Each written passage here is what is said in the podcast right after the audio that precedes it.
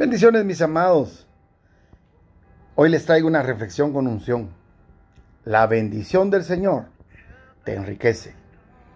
Proverbios 10:22, Biblia de las Américas dice, la bendición del Señor es la que enriquece y Él no añade tristeza con ella.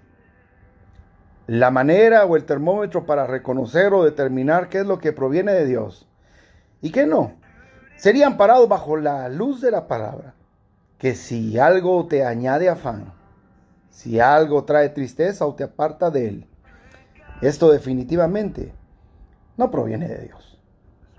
Reconoce en tu vida lo que proviene de Dios y apártate de lo que no, para que no te cargues, para que no te entristezcas.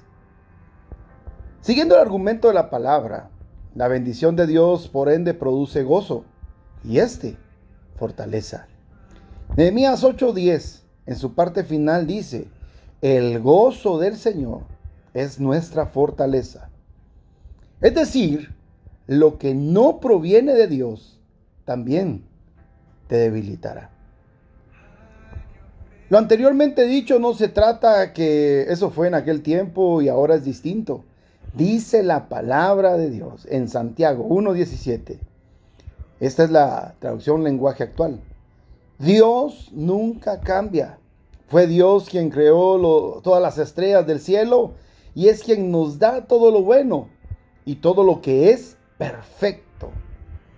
La bendición del Señor es perfecta porque es la que añade, es la que te acerca, es la que te fortalece, es la que te enriquece.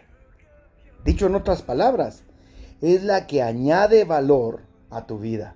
Ojo, no la degrada. Si esta palabra fue de bendición, compártela con tus familiares y amigos. Que pases un bendecido día. Te saludó Lázaro Alvarado.